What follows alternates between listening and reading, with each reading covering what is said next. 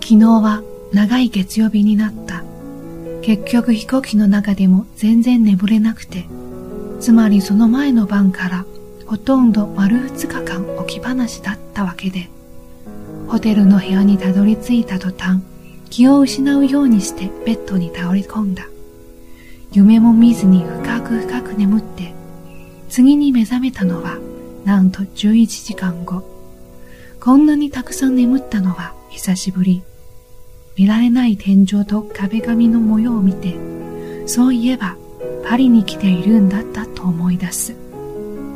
のそのそと起き出して窓を開けるとひんやりと冷たい空気が頬に触れた。梅雨の前触れでも蒸し暑かった東京に比べると、こっちは随分肌寒い。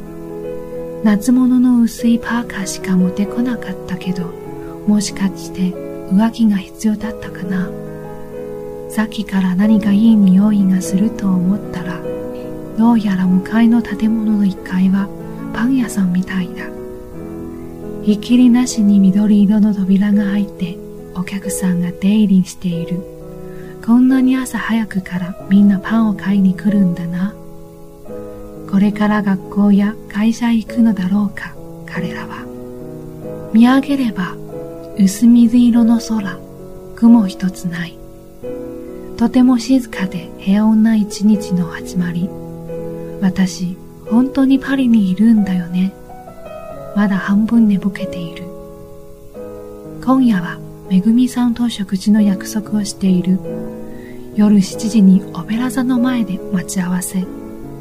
めぐみさんというのは、昨日私がパリシャルルドコール空港に降り立つやいなや早速舞妓になっている時に偶然出会った。助けられたかな？日本人の女の子。彼女も一人旅で今回が初めてのパリなのだという。北海道のケーキ屋で働いていたんですけど、そこを辞めて東京のお店に転校することになって、その隙間に思い切って来ちゃったんです。本場でお菓子をいろいろ食べてみたいと思って。えパティシエさんですか？素敵。そちらは？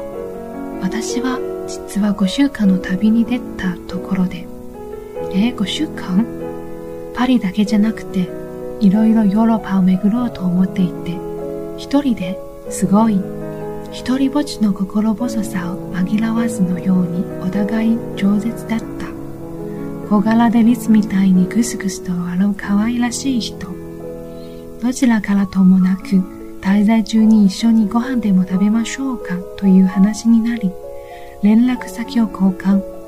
初日からいきなり誰かと夕食を共にすることになるとは。